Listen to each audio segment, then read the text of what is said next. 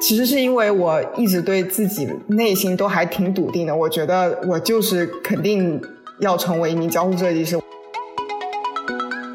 我一直觉得，就是我是怎么样的人，远比我是从事怎么样的职业，或是在怎么样的公司，或在什么样的学校更重要。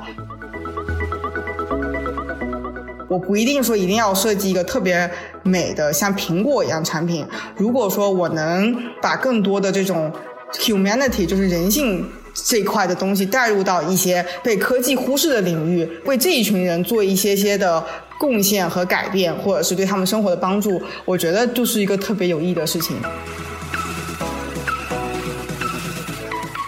Hello Hello，欢迎来到新一期的实习生活，我是小易。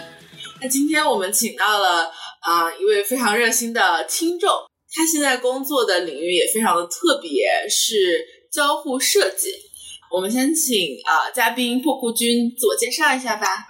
呃，大家好啊，我叫破库君，我现在在美国的一家科技公司，是从事在线电商的一家科技公司做交互设计师。然后我做的是呃 B 端的业务，也就是给我们这边的仓储物流做那些那些用户那些工人做设计。哦，这还挺特别的，因为我我。之前在预采的时候没有没有遇到这一段，因为我还以为就是你会做的是那种 C 端的产品的设计，哎，待会儿我们可以聊一聊。所以我听说你之前就是有转专业，然后到了美国读了两个硕士，是吗？你可以聊一聊这段经历吗？就你当时是原来学的是什么专业呢？后来为什么想要转专业呢？嗯嗯嗯，所以我在本科的时候读的是汉语言文学，也就是那个中文系，相当于是一个万金油的专业。然后其实是这样子，这个故事要追溯到我在高中的时候，因为我从小就很喜欢画画嘛，然后高中又是宣传委员，但是因为我们高中就是那种学习成绩特别好的那种学校，然后大家家长其实对我们的那种期望都是想考个好大学，然后去一个正儿八经的专业，所以。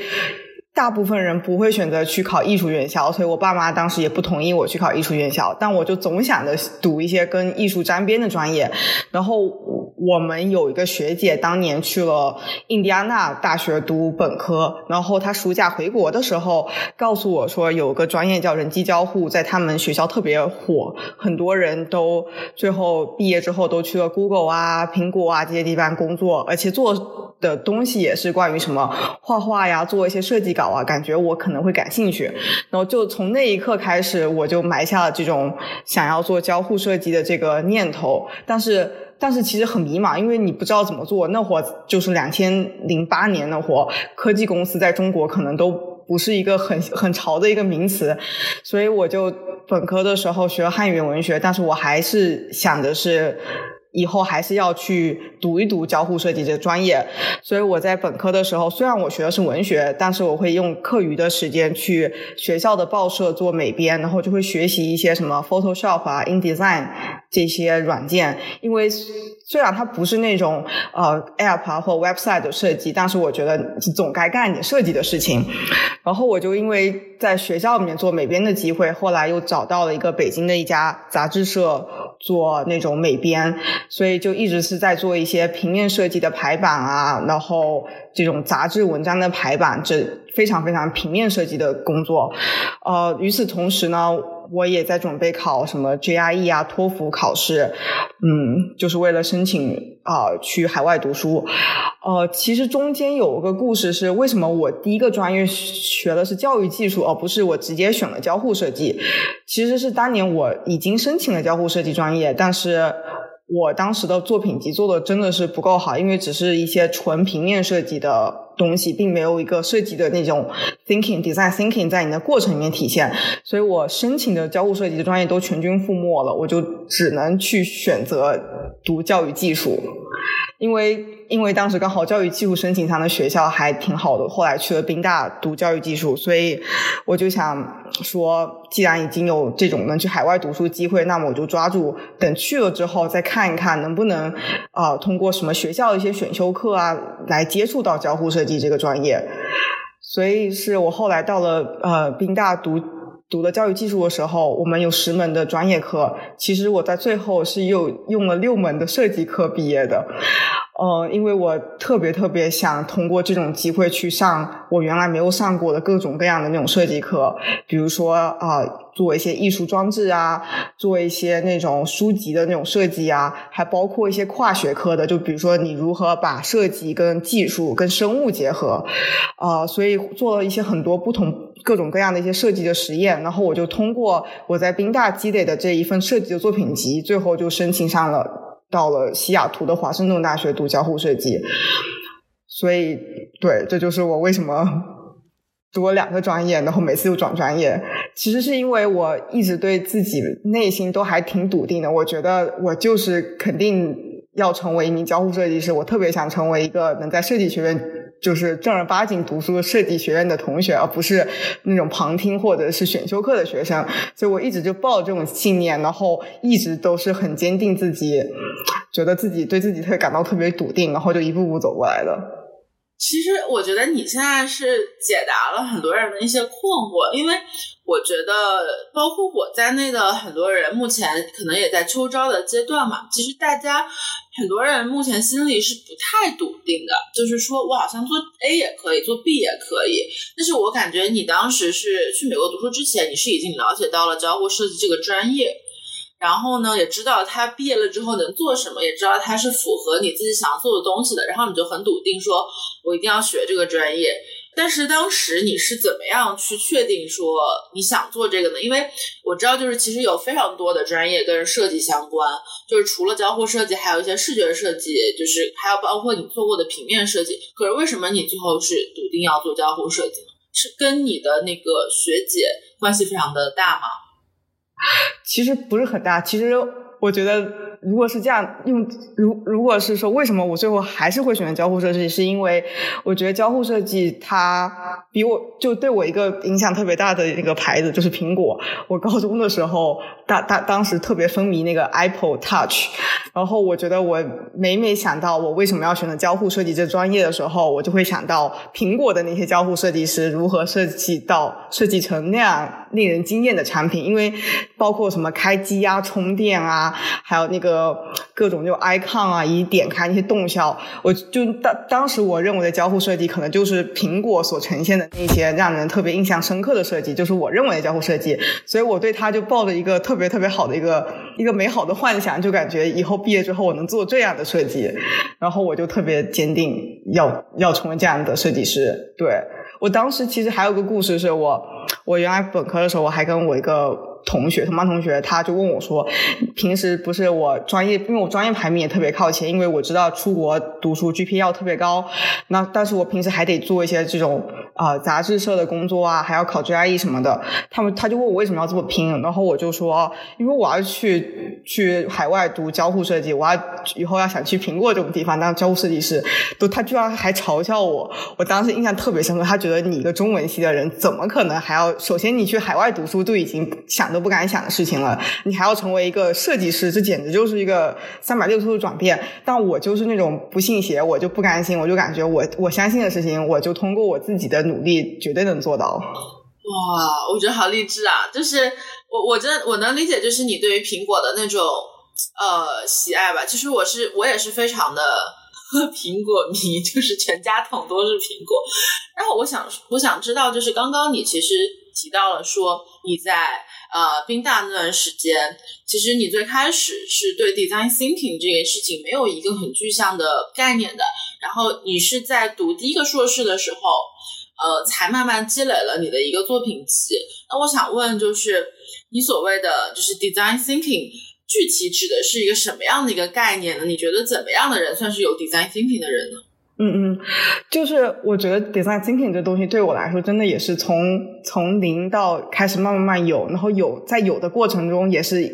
通过我的各种各样的作品啊，以及那种工作经验，然后它是不断演化的。就是我当时在上在在宾大上设计课的时候，我觉得设计的设我对 design thinking 的思考就是设计它其实已经不是那种单纯的为一个美的东西。就展现美的一个方式，它更像是它可以作作为一个工具来激发一些对于社会问题的讨论，所以它更像是一个平台和工具化的东西。然后你可以用设计来啊提出问题，然后激发讨论。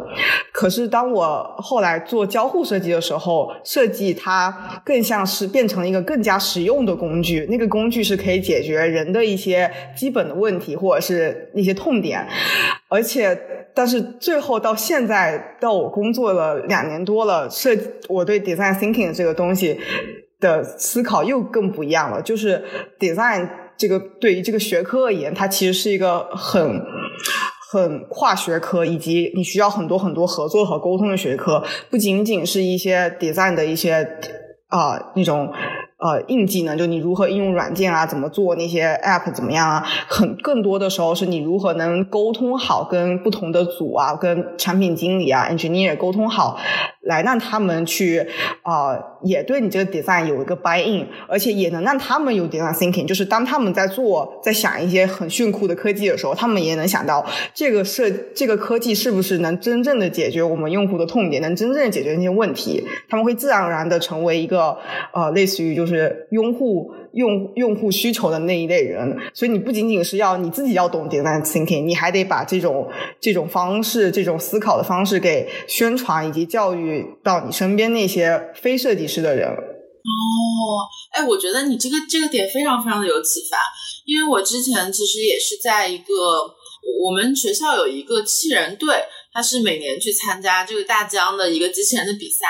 然后其实当时呃，就机器人包括很多部分嘛，包括机械工程的人，包括一些呃电子工程，还有一些软件工程。但这三部分的人，他可能彼此之间不会互相交流，就是。呃，机械工程设计机械工程的，软件工程设计软件工程，然后电子工程设计电子工程，最后发现这个机器人搭出来之后，没有给电子工程的人留下排电板的一个一个位置，然后这个就是我觉得很多沟通上的东西没有打通。我觉得你刚刚你说的那个点就是特别对，就是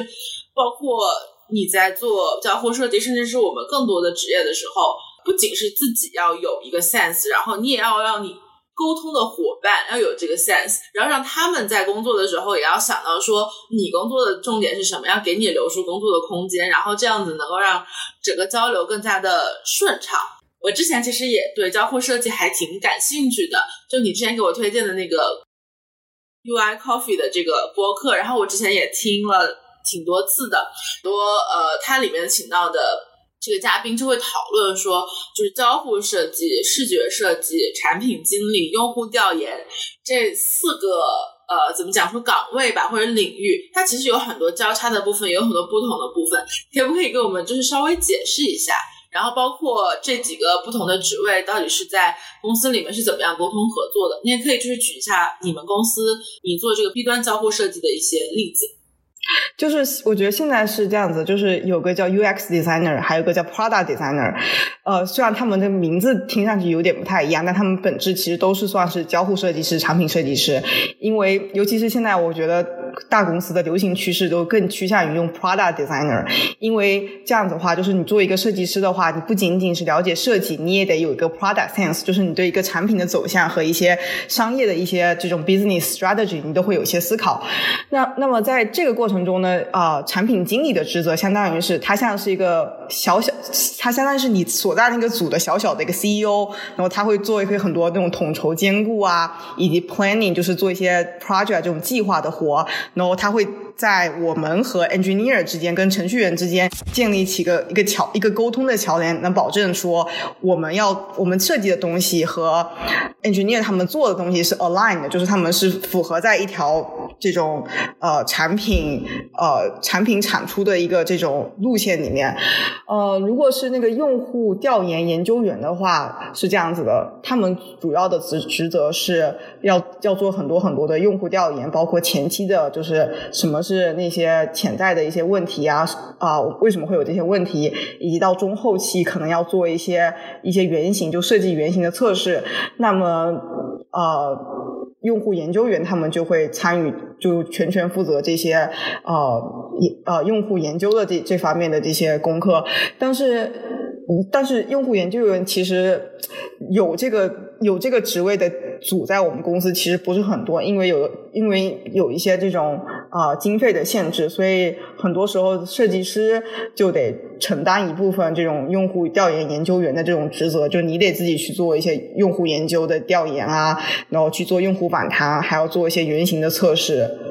对，嗯，明白了。嗯，我想。就是回到刚刚，就是你说你读了两个硕士的这个这个地方，其实我非常的想问，嗯，我在做实习生活了之后，也有一些听众或者朋友就是找到我，就问我说，哎，你觉得我要不要读硕士呢？你觉得我要不要呃做 gap year 呢？然后读硕士真的有用吗？等等等等这些问题，其实我自己也在思考这些问题，所以你觉得？你其实是从第一和第二个硕士开始才开始去接触这个交互设计，那你会觉得说我硕士开始会有一些晚了吗？以及你觉得读硕士真的有用吗？我说这个用不仅仅是是找工作的用，更多的是他真的能学到东西。对对，是这样，就是我觉得我一直都是那样的人，就是如果当别人。问我这件事有没有用的时候，我很多时候不会去思考它到底是有没有用。我就是觉得我内心的选择是，我想读这个硕士，那我就会去读，我就会不计较我的这种时间成本和这种努力的成本去付出。所以对于我来说，我我我很很少去这种比较说，去纠结说要我这个读啊这个硕士要没学到知识，然后我就浪费了一年或两年，又浪费了钱会怎么样？因为我觉得就是。我对我自己的这种直觉会感到特别的这种信任，就是特别尊重我自己内心的选择。一旦我定下这个目标之后的话，我就不会去想有没有用，我就会就是朝前走，就永远就是往前看那种。啊，其实我很羡慕。其实就是比如说像本科的时候，呃，举个例子，就是我当时都已经出国，已经成功了，然后我们当时要写毕业论文嘛。其实对一个要去海外读书的人，毕业论文你要写的再差，其实也不影响你申请结果，因为已经都出来了。但是我就觉得这个事情，虽然我。不是很喜欢我本科的这个中文系专业，但我觉得我无论如何也要做一个完美的这个收尾，所以我还是每天在图书馆可能待了十几个小时，然后阅读很多文献，然后去做我那个毕业论文要研究的那种课题。其实对于我来说，如果按照其他那些同学的眼光，就会感觉这个事情我在做其实是一个无用功，因为它并不影响我找工作或者是申请或者是怎么样，因为已经都结束了。但是我就觉得这件事情对我来说自己是很重要的。我就想有个圆满的这种收场，然后把我原来所学的一些关于中文系的这些知识给浓缩到最后一篇毕业论文。就虽然我不喜欢这个事情，但是这这也是第一次和我最后一次要做这件事情，所以我必须要把它做好。哇，我觉得好佩服你，因为因为真的是很难。就别说我们现在写论文，就感觉自己是在生产学术垃圾了。嗯，我之前听到你说。其实你之前做过的相关的实习，其实是从找工作的角度上来说不是非常 solid 的。第一份找工作其实是不太有背景，虽然你可能是有自己的呃相关专业以及你的作品集，但是可能之前也没有找过实习等等。听说你在找第一份工作以及第一份工作有被裁员的时候，就其实是非常 struggle 的。就是你可以聊一聊这段经历吗？就具体发生了什么，然后你自己是怎么调整？所以就是因为我们当时那个呃人机交互专业是是一年的，那为什么我要申请一年的呢？是因为我已经读过一个硕士，所以我确实也想省点时间，所以这也是怪于怪我自己当时没有做好研究。就是如果我申请两年的这种硕士，那中间就会有一个暑假实习，然后其实有蛮多同学会通过暑假实习拿到那些 return offer，然后毕业之后就会比较顺利的去那些公司工作。但是因为反正我都选择那条路，那我自己都。选了，那我就得走下去。所以我毕业了之后，我的策略就是那种海投，就疯狂投。呃，而且我不在，我不在意地点，因为我对我的目标就是我得先找到一份工作，所以我不执着于比如说我一定要先待在西雅图，或我要去硅谷，或我要去三藩，我就全美国这边我都投，包括东岸的波士顿啊，还有什么其他的什么休斯顿啊，就很多很多地方就能投的我都投了。呃，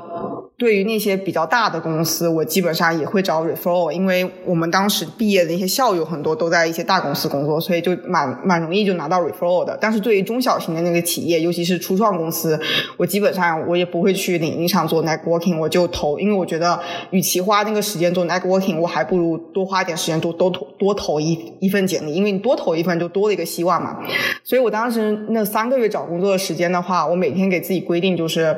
投投至少三十份，就投三十份简历是我每天一个目标底线。有的时候多的话，可能就投到五六十份了。还有个心态是，如果我那天收到了十个巨星，那么我就要乘以三遍、三倍或四倍，我就要投多投三四十份，来把这个十份的巨星的这个机会给收回来。所以其实呢，在三个月时间内，我我自己我虽然没有那种做一个很系统的这种 special 来来去找我到底投多少，但我自己能感觉到，我应该能投了一千份以上的简历，而且是包括一些什么实习的岗位啊，还有那种两三年工作经验，甚至连五年工作经验我都投，因为我觉得我现在需要的就是面试，只要多一份面试，我就多了一份可可以找到工作的机会。对，其实我还真的还挺感谢我当时那么那么就是努力的去找工作，因为那段经历虽然我没有说在三个月时间内那么努力找工作，找到一个特别大的一个公司，但是这种找工作这种面试的技能，其实运用到我后来找工作当中，就是我现在如果一旦要开始找工作，我都会想到我当年也是那种大大小小什么样的公司都见过的人，就是我有这种底气去面对其他新的。面试，而且现在的我已经都有工作经验了，所以跟以前比，就我以前就是真的是什么都不懂，完全人家就是那种小白，然后用一个学校的 project 来 present 给给那些大公司设计师，我也能就是说的好好的，所以也算是对我现在来说，就是一个找工作要如果我要找工作的话，也是一个很大的一个信心的来源，对。然后之后你说到这种公司裁员的话，这个也也真的是，我真的觉得就是。我当时毕业之后，我就开始觉得我的人生拿到了那种 harsh 的这种模式。我小时候还在想，就是我初高中时候还在想，我自己是那种没有故事的那种女同学，特别羡慕那种能能有故事就到处说的那种女生。然后结果可能是因为我我老想成为有故事的人吧，结果后来就真的有故事了。所以我大概工作了，我好不容易从西雅图搬到波士顿开始工作，然后工作了大概六个月之后，我感觉。那个公司也没有很好，但也没有觉得自己有多大的能耐可以去跳槽。结果有一天我去上班的时候，我那天其实想在家工作，但是我那天我的经理说你，他说不行，你今天一定要来公司。然后我以为不，我还不知道什么事情，我就傻傻的就就去上班了。结果去上班的时候就开始开那种全员大会，然后。然后那个公司大老板那个 CEO 就开始说，就你们就被裁员了。然后我就懵了，因为我从来没碰到过这个事情。而且他裁员那一刻，就是一旦 CEO 那个话音一落下，那个你的那个。电脑就是公司用的那个电脑，它就立马关机了，然后就就很多文件我是没有保存的，然后最后呢，其实是通过啊我自己跑回家，因为我家其实离那个公司很近，然后用自己的电脑，然后找到了一些云端的一些设计的文件，但是有很多很多资料我当时没有存，所以就没有办法找回来。呃，所以这一点就是你们如果在工作的时候一定要注意保存，就是你自己做的一些项目的一些资料，万一裁员的话。就真的什么都没有。如果你没有保存这些东西，就什么都没有。所以幸好我有那个。那些就设计的那种资料，然后文字部分我可以自己通过当时还有还有还有的一个记忆在脑海里面去把它补齐，然后就大概就花了两三天时间，我连哭的时间都来不及，因为我当时还有一些签证问题，所以我连我都没有办法让我自己好好的，比如说哭一周去消化这个事情，我都没有，我就立马就开始改简历啊，然后去改作品集，然后开始就开始投工作了。嗯，所以你一开始就是很确定说我要留在美国吗？其实我到现在我都不太确定，我只是觉得就是，既然我有这个机会，我就想用一用。而且我的话，就我我其实就是对各种新的事物或者是新的环境都充满好奇心，因为我从来没有在美国工作过，所以我也想试一下，就是这样的环境是怎么样的。然后因为，但是现在我觉得世界变化太大，我真的也不好说我下一步会在哪，或我下一步在什么国家。哎，我特别喜欢你这个心态。所以当时你你第一份工作其实是在一个比较小的公司，对吧？嗯嗯，对，只有大概六七十人那种的创业公司。那当时裁员是因为什么呢？是因为那个业绩不太好吗？还是碰到了什么情况？对对，嗯，就是因为其实听起来也挺奇怪的，因为我们当时其实，在裁员是六月份，然后四月份的时候还收到了那个 C 轮的融融资，还挺多一笔钱的，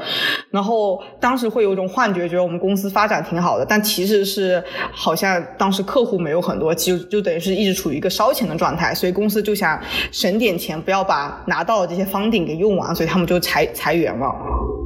对，但是我平时平时真的不关注公司，这也是我做的不好，也就是我其实都不怎么关注，就是公司这种财务或者是这种业务方面的动向，就是我可能只在乎我自己做的那一块的产品是什么。但这样的话就会导致，就是其实你你如果一旦但凡多关心点的事情，你可能会知道一些风吹草动，你可能就可以提前行动去找下一家的工作。哎，我觉得你说的很多点，就是都需要 highlight 出来，就是非常非常的。非常非常的有意思，也非常非常有用。就是包括你说要储存那个设计呃自己的设计稿呀，对，以及要关心一下公司的财务状况啊，以及嗯其他方面的问题。那我想问，就是第二份工作你找到的是什么样的工作？当时找的时候有第一份这样困难吗？其实呃，我当时找第二份工作的时候真的是简单了很多。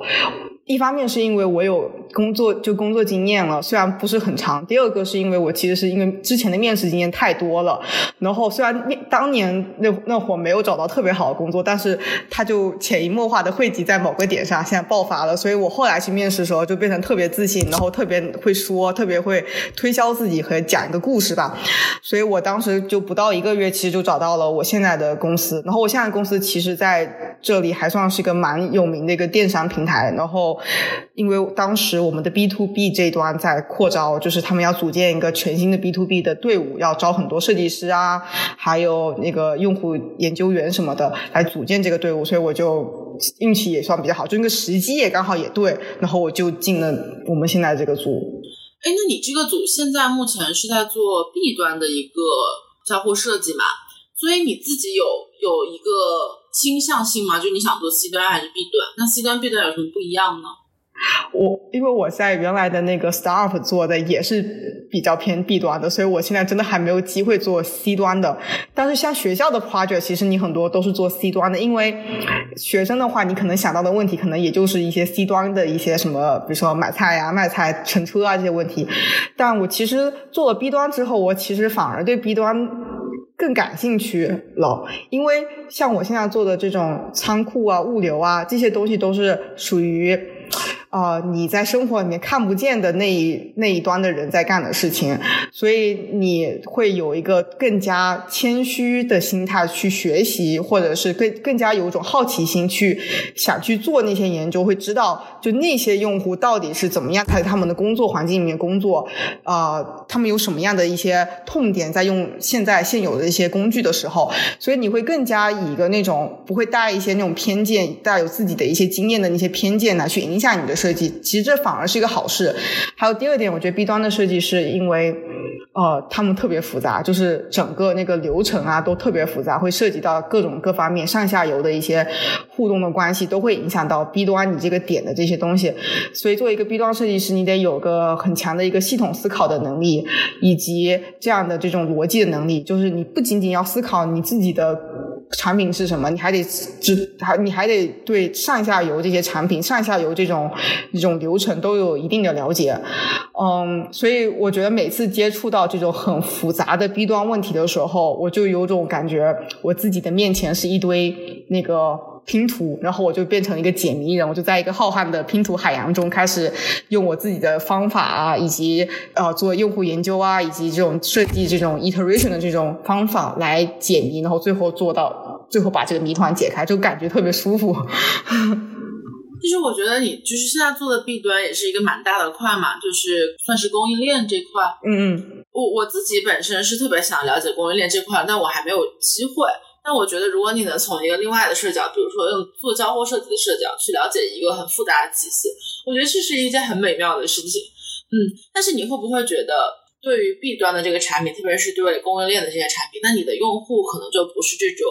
呃大众的消费者，那你会不会因为说？因为我这个呃，这个供应链要设计的东西非常复杂，所以我更多的是更多精力其实是 focus 在我怎么样把我的这个交互设计跟它所需要的功能结合起来，而会去牺牲一些就是呃视觉或者美学方面的事情。呃，我觉得更像是说，我觉得 B 端的设计不会像 C 端那些设计有那么多很很很潮的或者是很 fancy 的一些元素，更多的其实是要简化他们已有的步骤，让他们在让那些用户在使用你的这个产品的时候会觉得呃简单好用。呃，可以提高他们的工作效率，这就是我们的一个设计的一个主主旨。然后，对于界面设计，就是 UI 设计本身的话，其实我们也有一套自己的一个那种 design system，就是那种设计的语言，然后也是为他们这种。这种环境里面定做的一套这种 UI 系统，就举个例子吧，啊，像我们的这个仓库的一些工人，他们在工作的时候，很多时候都会戴手套，所以这样子的话，影响到你的界面设计，就是属于你的那些 UI 的那些啊组件不能太小，太小的话，他们可能。点都点不到那个按钮，所以你的东西要足够大和明显，他们才能看到。而且他们是在一个那种很嘈杂的环境里面，就是灯光可能也不太也不太稳定啊，然后他们得一直。走路啊，或者是还旁边旁边还有很多那种嘈杂的那种声音啊，所以你得保证你的东西就是特别的粗、特别的大。但那那么这样子的设计其实是跟怎么说，跟极端的一些那种，比如说简简洁而美美观的什么细线条这种，其实是有些背道而驰的。但是。反过来说，我觉得交互设计的本质也是你无论如何，就是你是用粗还是细，还是怎么样的一个这种设计的这种形态或者是语言吧，你的本质还是要解决他们的问题。因为如果你做再再好看，就是再漂亮，没有解决他们的问题，那它就不是一个好的交互设计的产品了。嗯，明白了。就是目前你所做的工具其实是更多为了解决问题，而不是你刚刚说的像你对苹果的向往。啊，是有一些非常有会有一些美学上的东西吧，所以你觉得这样子的，你觉得这样子的工作的内容跟你之前的呃心理预期会有差距吗？哎，这个是一个特别好的问题，我觉得对。其实对于我现在想，我现在在思考这个问题的时候，我反而觉得没有很大的差，就是我不会觉得有个那个落差，因为我知道肯定是有一批设计师在做一些特别超前的设计，我其实我确实是很羡慕他们。但是对于我而言，我的其中有一个设计的原则就是说，能为百分之一或是百分之零点零一的人带来一点点就是光芒。这就可能是我一个这种设计向上的一个原则的一个展现，因为我觉得像我们这种仓库的这种物流的一些工人，他们大部分人其实都是被这种科技进步啊、科技创新所忽略的那批人。但是你可以通过你的设计，然后把这些呃科技带入到他们的工作流程，帮助到他们，以及其实你在设计的过程中，你也是把他们的整个这种用户体验的流程更加人性化了，就他们成为了个。体就是个体的人的存在，而不是一个纯粹的一个工人在工作里面。我觉得这个其实对我来说也是一个特别有意义的事情。所以，所以说，其实我现在的这种啊这种观念其实是有发生改变。就我不一定说一定要设计一个特别美的像苹果一样产品。如果说我能啊能够就是把更多的这种。humanity 就是人性这一块的东西带入到一些被被被科技忽视的领域，为这些为这一群人做一些些的贡献和改变，或者是对他们生活的帮助，我觉得就是一个特别有意义的事情。那你的这种怎么说人性的理念和这种工作价值观，是你在没有进入这个公司之前你就已经想好了，我做这个东西是有这样的意义的。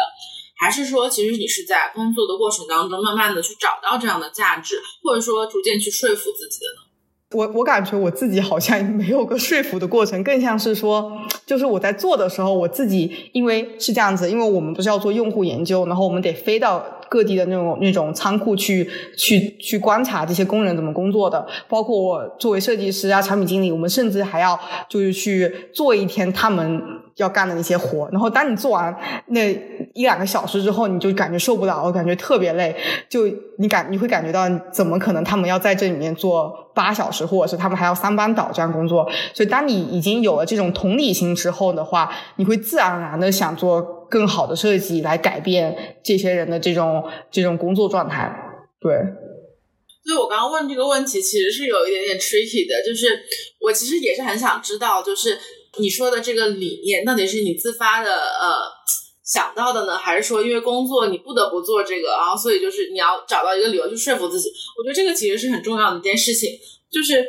我越做这个实习生活，就会越觉得就是世界很大，然后不同的工作有不同的意义，但是可能每一次我都是会非常想要去深究，呃。一份工作对于某个人的特定意义是什么？我觉得这件事情，每次我听到不同答案的时候，我都会觉得很兴奋。是你今天说到能够为百分之一甚至百分之零点一的人带来一点光芒，我就觉得哇，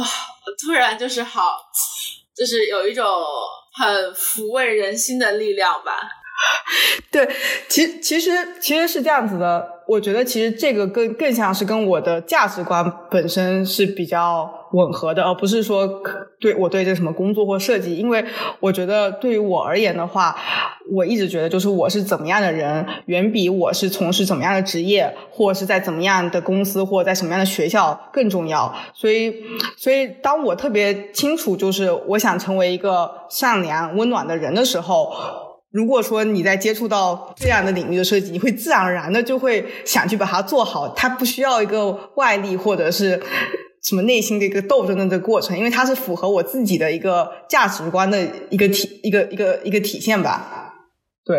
哎呀，为什么你说的哪句话我都觉得那么有感触？就是我是什么样的人，真的比我。要从事什么样的工作更重要？然后那个你说到你有去到呃不同的地方，然后去做用户调研。我们知道其实现在非常多的工作，呃，因为我可能知道快销比较多吧，就是很多快销的工作目前在做电商啊，做做线下。那线下的部分，他们可能就会去当柜姐，就是当去几个月的柜姐，然后或者是线上的电商呢，他们可能就会去当客服，当几个月的客服，然后。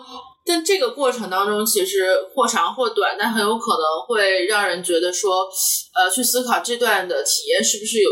真的有意义。所以我想知道，就是你在做用户调研和在做这个体验的时候，觉得这个意义在哪里？然后你更多学到东西在哪个方面？嗯，我觉得能飞到各地的这种啊仓库去做用户调研，我觉得是我这个工作最有意义的其中一件事之一了。因为就像我之前说的，像。比如说仓库这种环境，你是很难通过什么图片啊，或者是网上找的视频，你你你能够去设身处地去想到底它是怎么样的一个物理环境，以及他们是有怎么样的一些呃限制的条件，或者是怎么样一些困难。所以当你飞过去的时候，你切身实地的、脚踏实地站在那个地方，说去做那个事情的时候，你一下子就能就是。都不用别人跟你解释说他们有怎么样的 pain point，你自己去做的时候，你就能自己都感觉天呐，我怎么做不下去了？所以这是一个很好的，能够让不仅仅是你以及你的团队，就像之前说的，如何让 PM 知道设计师的工作、用户调研重要性，因为 PM 也参与到这种啊去 warehouse 去去仓库做调研的过程，所以他们也能一起。建立这样子对用户的同理心，所以当你最后跟他们合作的时候，你要做一个设计方案。那为什么你要你要讲你为什么要做？比如说这样的 button 的设计的时候，你就可以说到原因是因为你解决了某某某的痛点在，然后那个痛点是我们我和 PM 和那些工程师在。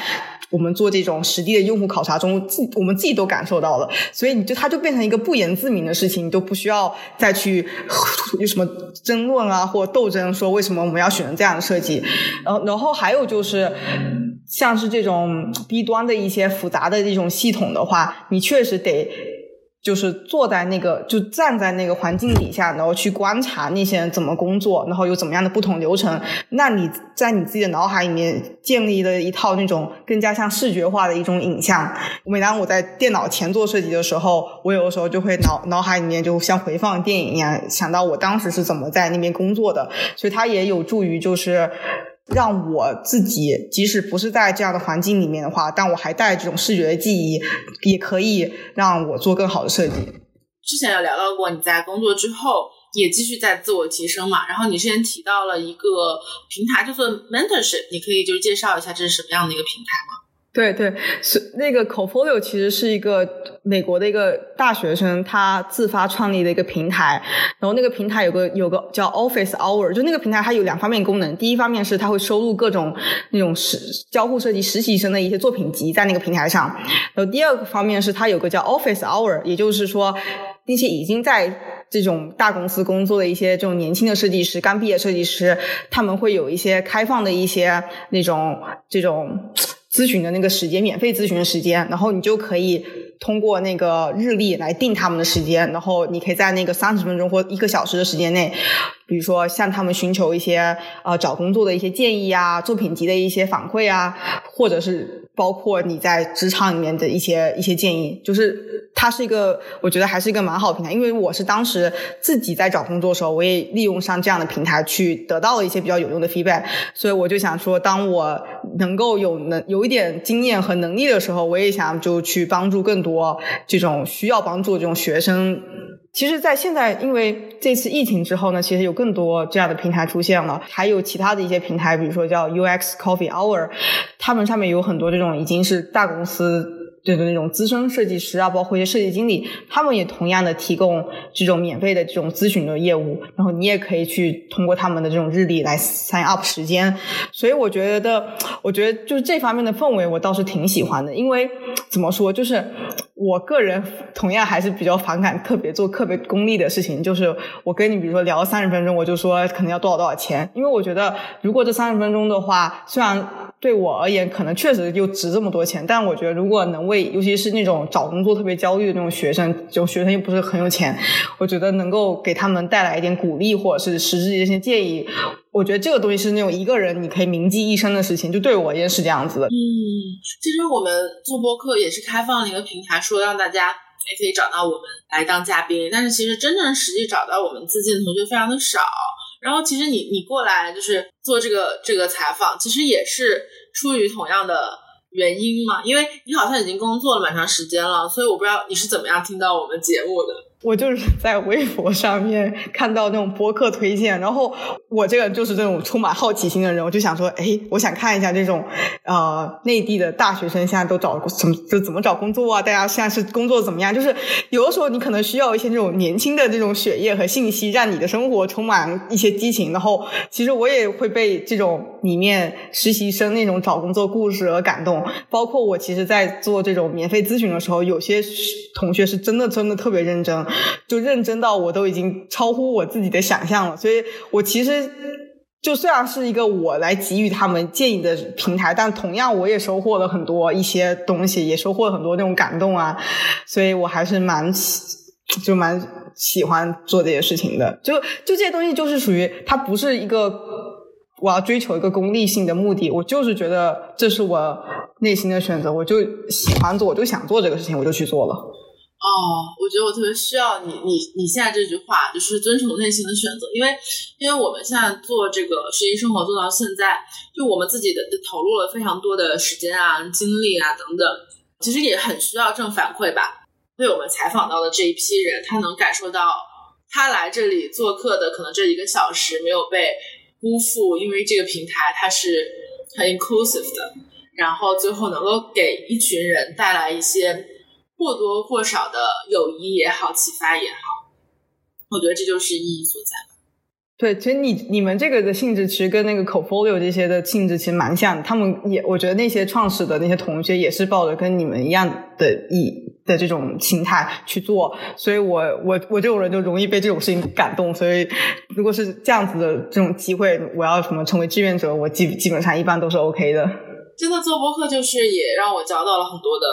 朋友就包括包括你，然后包括其他的，呃，在我们群里的小伙伴等等。对对，因为我觉得，如果你会去做这件事情的人，这个人本身就已经是一个很真诚和温暖的人，所以如果能通过像这样的平台能够相遇，其实也是一个就是有种物以类聚，就也是挺挺好的事情嘛。但是其实就是你越走到后面，就会越会发现，就是坚持初心是一件蛮难的事情，因为有更越来越多的事情需要去处理的时候。有的时候也会权衡，说到底什么事情值得我投入时间。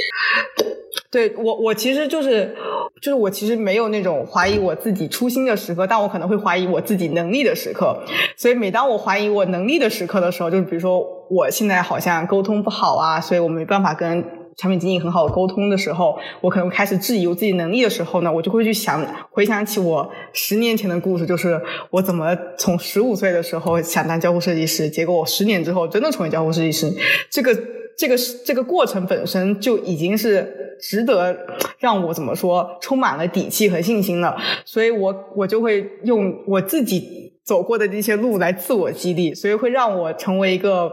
呃比较乐观的人。我还不能算说特别自信，我只是说我特我比较乐观了，就对。